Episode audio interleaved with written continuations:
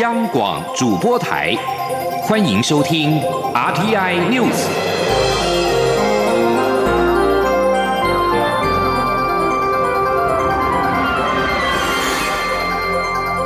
听众朋友您好，欢迎收听这节央广主播台提供给您的 RTI News，我是张顺祥。COVID-19 武汉肺炎疫情在全球升温。国内境外移入个案也连三天快速的暴增，为此，中央流行疫情指挥中心指挥官、卫生福利部长陈时中今天宣布新的措施：非本国籍人士一律限制入境，不管是国人或者是非本国籍人士入境，一定要居家检疫十四天，从十九号的零点开始实施。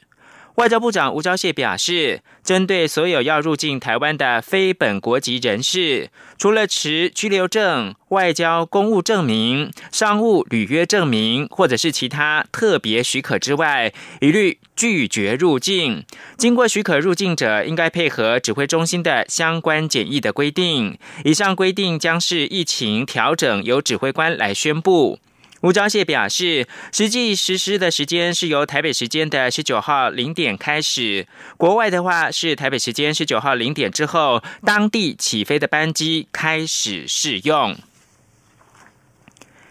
鉴于 COVID-19 武汉肺炎在全球肆虐，吴钊燮今天还宣布，台美首度发出防疫伙伴关系联合声明，将进一步强化合作资商的机制，联手对抗疫情。记者郑祥云、肖兆平的报道。COVID-19 武汉肺炎疫情全球拉警报，国际防疫成为当前话题。中央流行疫情指挥中心指挥官、卫生福利部部长陈时中十八号表示，面对全球大流行情况，国际合作就变得相当重要。而台湾与国际的防疫合作也持续推进当中。外交部长吴钊燮十八号首度列席疫情记者会，一来就宣布台湾已经与美国展开相关合作，并且要。提出防疫联合声明，要一起对抗源自中国武汉的新型冠状肺炎病毒。他说：“合作进行相关抗疫的措施，包括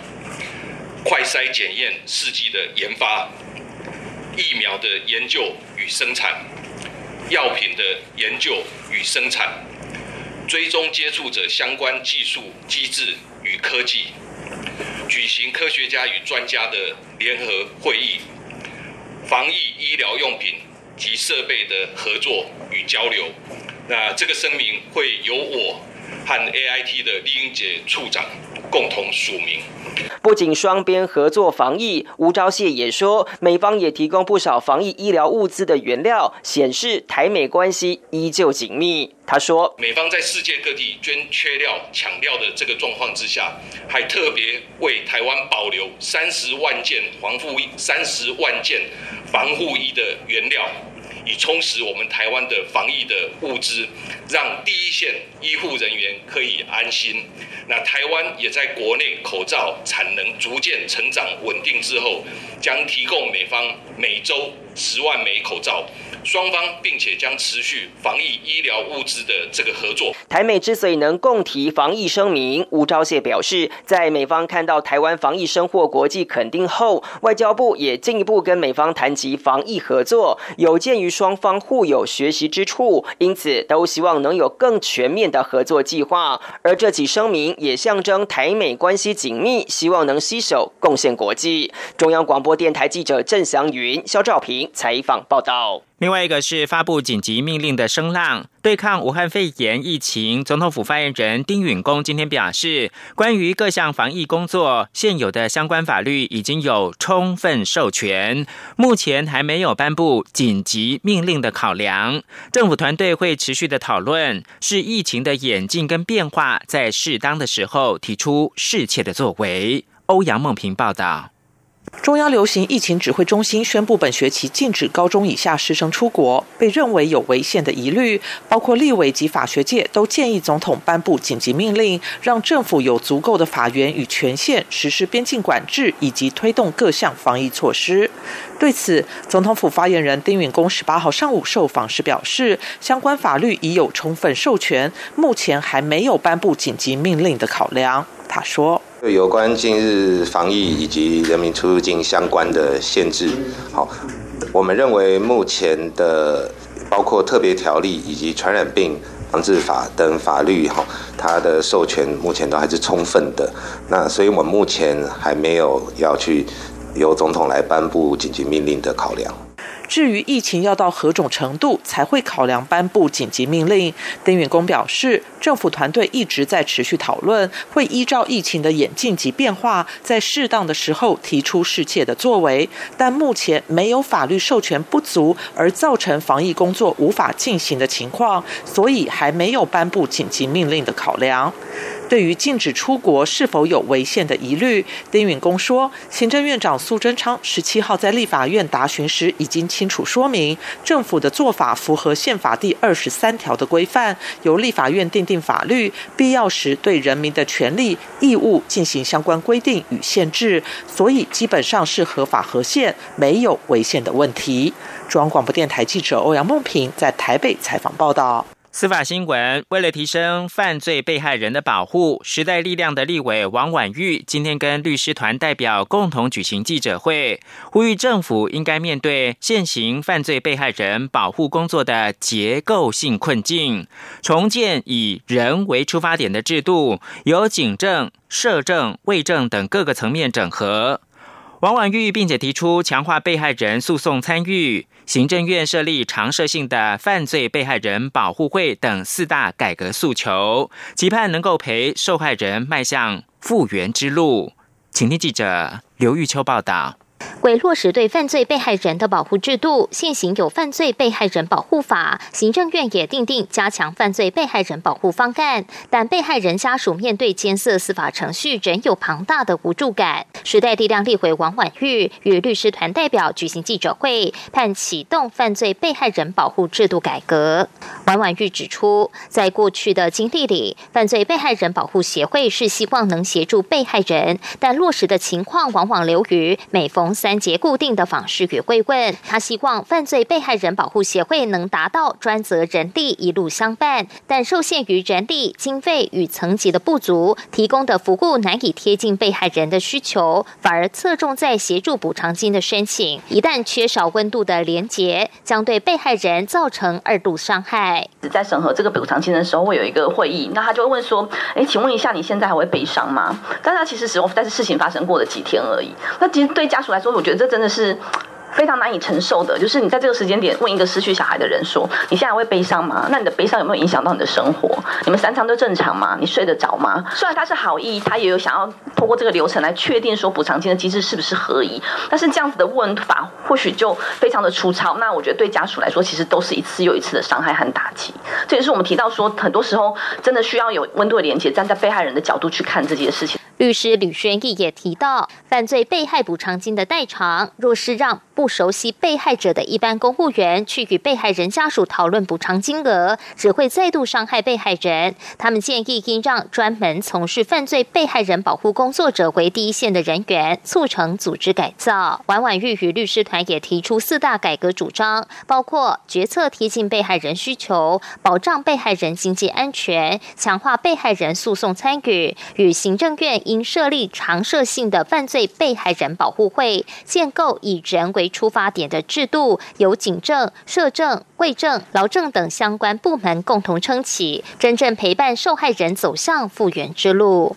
中央广播电台记者卢秋采访报道。COVID-19 疫情蔓延，被中国以颠覆国家政权罪。判五年徒刑的文山社区大学学成的经理人李明哲妻子李静宇今天举行记者会，说明没有办法获知李明哲现况的忧虑，并公开日前交给中国湖南赤山监狱的申请书，恳求狱方念在此非常时期人性卑微的亲情慰藉，让李明哲完成亲情电话的申请程序，打电话回家报平安。李静宇。并且说：“拜托强大的中国政府施舍这个恩典。”记者王兆坤的采访报道。李靖宇表示，李明哲在狱中服刑三年来，从未收过一封平安信，他都是前往中国探视，才能知道李明哲是否平安健在。李明哲又无法像每个中国受刑人一样，每个月打电话回家报平安。李靖宇指出，武汉肺炎扩散，中国监狱禁止前往探视，他可以体谅这是因为天灾，但从媒体得知中国有几个监狱出现受刑人确诊病例，让家属相当焦虑不安。日前已透过陆委会转达一份正式申请书，希望在天灾此时，狱方能允许李明哲打电话向家人报平安。他说：“我只要听到李明哲从遥远的苦劳跟我讲一句话。”我还活着，我就放心满足。我和年迈的母亲都会落泪感恩，所以我哀求强大的中国政府，让我听到李明哲亲自对我说这句话就好。我拜托各位替我传达这个讯息。我拜托强大的中国政府施舍这个恩典。李静宇表示，他过去一个多月来不断打电话给赤山监狱，但都只得到该监狱没有发生疫情的回应。李静宇在申请书中还指出，李明哲服刑三年来，依规定申请亲情电话，种种因素迄今未能完成。赤山监狱基于防疫，暂停所有受刑人会面。他能理解狱方避免群聚感染的考量，也期盼能确保狱方工作人员与受刑人的安全健康。中央广播电台记者王兆坤台北采访报道。为了报复美国对中国媒体驻美机构设限，中国今天凌晨实际上下令《纽约时报》《华尔街日报》和《华盛顿邮报》记者离境。这是近年来中国共产党政府对外国媒体采取最严厉的行动。新华社今天凌晨报道，近年来，美国政府对中国媒体驻美机构和人员的正常新闻报道活动无端设限、无理刁难，不断升级对中国媒体的歧视和政治打压。特别是二零一八年十二月，美方要求有关中国媒体驻美机构注册为外国代理人。二零二零年二月，将五家中国媒体驻美机构列为外国使团，随即又对上述五家媒体驻美机构采取人数限制等措施，变相大量的驱逐中方媒体记者。中方宣布，自即日起，包含对等要求美国之音、纽约时报、华尔街日报、华盛顿邮报和时代杂志这五家美国媒体的驻华分社，向中方申报在中国境内所有工作人员、财务、经营所拥有的不动产信息等书面材料三项的作为，以为回应。中国将驱逐年底证件到期的美籍记者。美国国务卿蓬佩奥十七号对此表达遗憾，并且郑重呼吁北京要重新考虑。国务院的官员当时警告，若中方再进一步往负面的方向发展，美国不会排除任何的选项。而白宫的国安会推文则表示，这是剥夺中国跟世界了解有关中国真实讯息的一步。美国呼吁中国领导人应该重新的聚焦，与所有国家共同的遏制武汉冠状病毒。国际奥林匹克委员会 （IOC） 十七号说，二零二零东京奥运将如期的举办，并表示，尽管武汉肺炎 （COVID-19） 全球蔓延，但全力投入到举办这项盛会。至于因为疫情而取消的资格赛，可对选手取得资格的办法做出必要调整。国际奥会和国际单项运动协会商讨之后，发表声明表示，受到疫情的冲击，奥运资格赛有必要更动。但仍计划如期在七月二十四到八月九号举行冬奥。此刻任何揣测只是适得其反。世界各地许多运动赛事停摆，导致奥运三十三个竞赛项目的资格赛陷入到一片混乱。IOC 表示会和国际单项运动协会合作，在个别的资格赛制度做出必要跟切实的调整。以上新闻由张顺祥编辑播报。我是中央流行疫情指挥中心指挥官陈世忠。台湾防疫超前部署，降低武汉肺炎境外移入及社区感染风险。为了确保防疫资源充足，同时强化医疗准备与充实防疫物资，并且落实社区防疫，加强高风险对象追踪管理，更密切监控假讯息传播，加强民众沟通。防疫政策需要大家的支持，也谢谢共体时间与政府共同防疫的国人。由政府请安心资讯由机关署提供。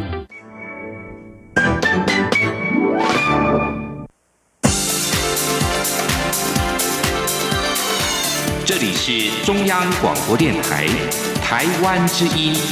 欢迎继续收听新闻。欢迎继续收听新闻，我是陈怡君。俗称武汉肺炎的 COVID-19 疫情持续扩大，各国纷纷祭出了锁国措施。经济部长沈荣金在立法院受访时指出，边境管制措施虽然会影响工商活动，不过产业可以视讯会议、AI 技术来应应，还可以克服。至于外界所关注政府新台币六百亿纾困预算能否加码，他则说，如果有不足，会先挪用各局处既有预算以缓济急；如果还是不够，再向行政院来争取。记者谢嘉欣的报道。因应武汉肺炎肆虐，全球掀起锁国防疫潮，而国内确诊个案近期大增，且多属境外引入。中央流行疫情指挥中心宣布，十九号起，非本国籍一律限制入境，所有入境者皆需居家检疫十四天。经济部长沈荣金在立法院经济委员会受访时表示，疫情从中国生产端扩散到欧美消费端是严肃的课题，锁国措施全球都有心理准备，也是不得不。不采取的作为，而指挥中心已先询问经济部看法，从国家防疫角度出发，我们都赞同，予以尊重。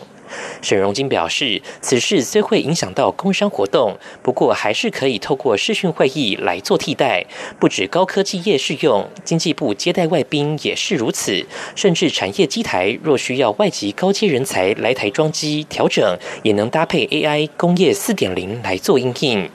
至于政府新台币六百亿纾困预算是否加码，沈荣金回应：如有不足，会先移用各局处的既有预算，以缓积极之应。他说：最近的疫情是越来范围都越大了，那这个部分呢，大概如果在需求上有不足，那我们就是先从既有的来切入，切入完不足，我们各局处还有自己的预算里面去以缓积急，再不行再来看。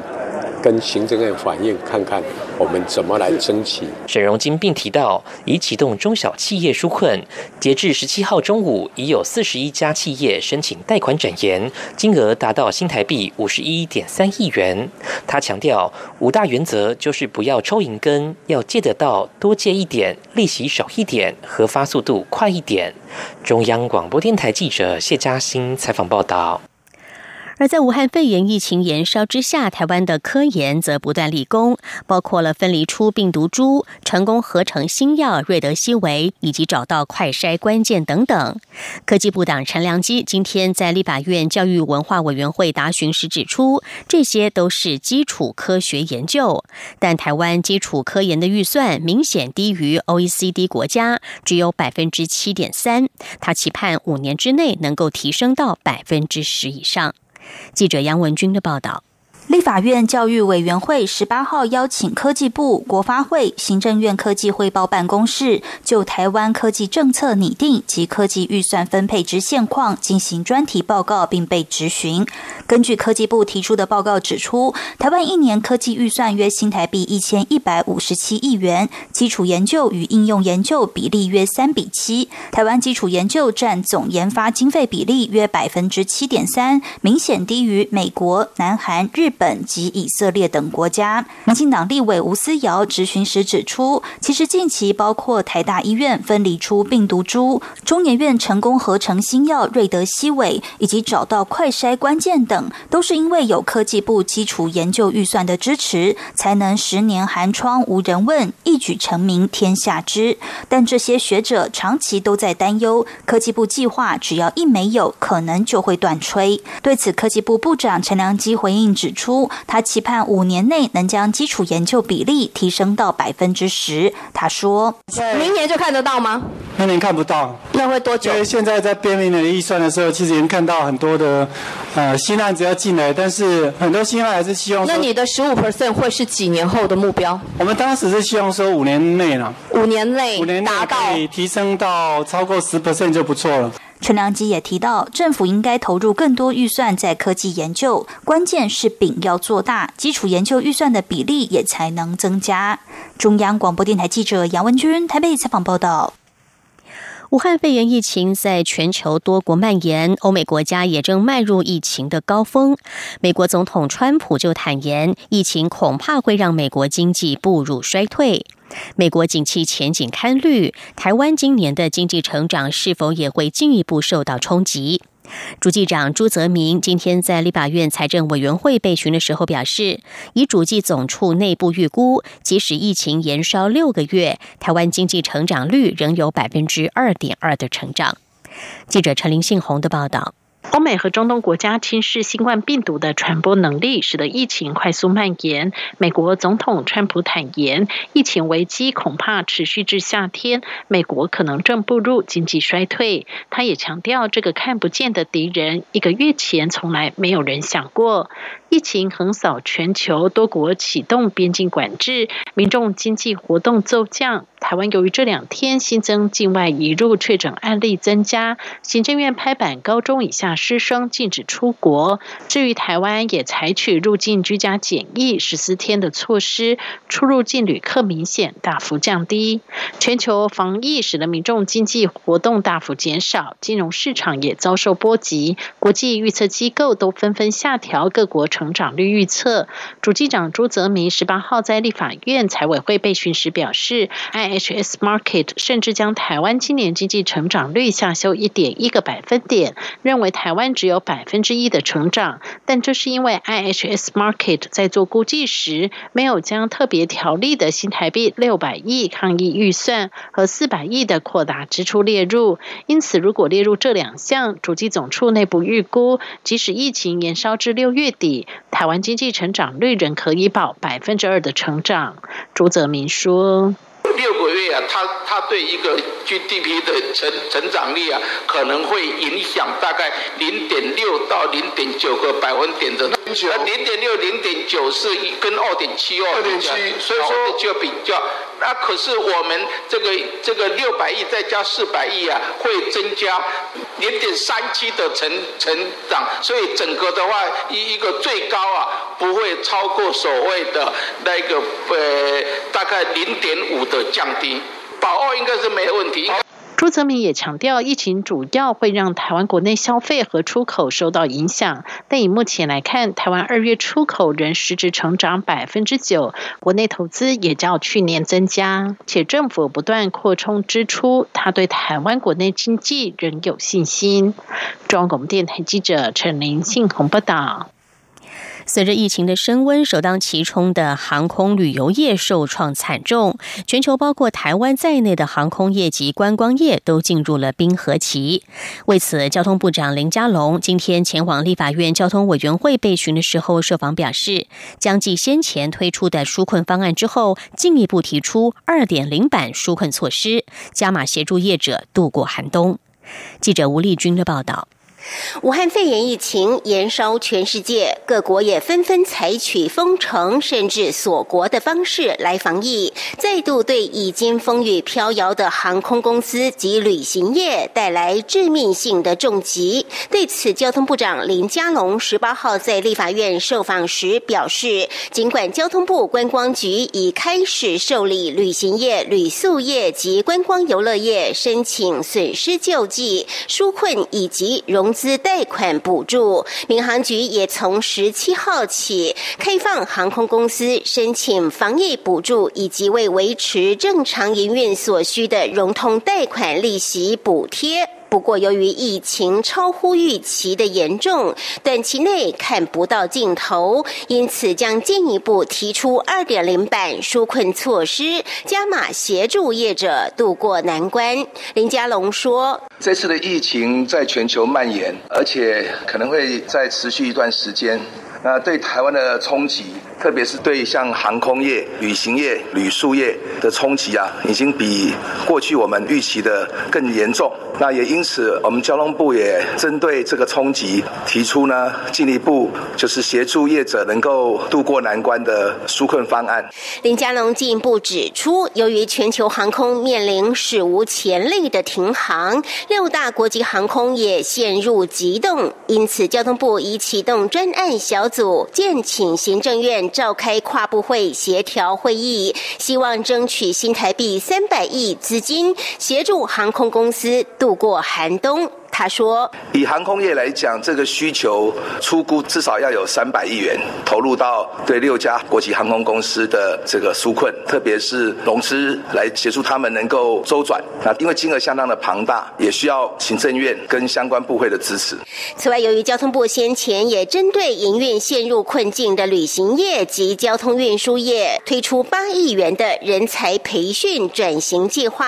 受到业者热烈反应，因此交通部也不。”不排除将原有年度预算采以缓计急的方式加码投入，希望留得青山在，不怕没柴烧，迎接观光业复苏期的到来。中央广播电台记者吴丽君在台北采访报道。受到影响的不止台湾，美国股市近期涨跌剧烈。美国财政部长梅努钦十七号出席由美国总统川普主持的二零一九年冠状病毒疾病任务小组记者会时表示，市场不会关闭，但如果有需要，不排除缩减交易的时间。梅努钦还说，正在与联邦参议院协商新一波的经济振兴方案，希望能够为受到影响的行业与中小企业及劳工提供经济援助。有需要的民众得以申请暂缓缴纳个人所得税九十天，减免薪资税的措施也在讨论当中，预计能够在未来六到八个月内提供民众更多可用的资金。但是也考量缓不济急，正在考虑在未来两周之内立刻发放现金的可能性。根据《华盛顿邮报》的报道，引述了四名知情官员表示，川普政府的纾困方案内容将包括薪资税的减税，以及提供美国航空业者总额五百亿美元的援助。这份方案并不包括川普政府已经提出，而且美国联邦众议院已经火速通过的一千亿美元纾困案，内容包括提供病假之薪，并扩大失业金给付的范围。此外，川普政府规划的这份新纾困方案的规模也超越了两千零八年全球金融危机期间美国政府为拯救金融体系而寄出的七千亿美元问题资产疏解计划。武汉肺炎疫情重创的经济，英国财政部长苏纳克十七号也宣布了一项史无前例的三千三百亿英镑，大约折合新台币十二兆元的资金，向企业提供担保援助。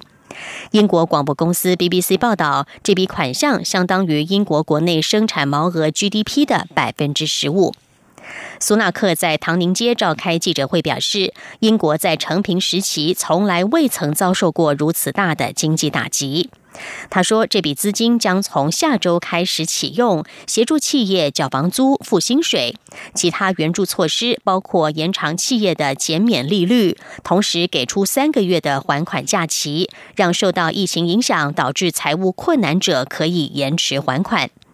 苏纳克说，部分企业面对格外严峻的考验，在接下来的几天，他和交通部将讨论对航空以及机场业者的支援方案。新闻最后来看到的是美国民主党的初选。美国民主党十七号在三个州举行初选。根据美国媒体报道，前副总统拜登轻松拿下了佛罗里达州，也拉大了对佛蒙特州联邦参议员桑德斯的领先差距。民主党十七号原本应该在伊利诺、俄亥俄、亚利桑那以及佛罗里达四个州举行初选，但其中的俄亥俄州因为担心 COVID-19 的疫情，决定延后到六月再举行投票。同时，疫情也影响了部分民众出门投票的意愿，恐怕会拉低投票率。根据美国媒体的报道，佛州已经开出的百分之八十七选票，拜登以百分之六十一的得票率大幅领先桑德斯的百分之二十二。佛州是十七号初选投票三个州当中的最大州，拥有两百一十九票的党代表票。另外，今年七十七岁的拜登也在亚利桑那和伊利诺州领先。如果拜登顺利拿下这三个州，将会建立他无法超越的趋势。桑德斯也将面临退选的压力。以上 T I News 由陈怡君编辑播报，谢谢收听，这里是中央广播电台台湾之音。Música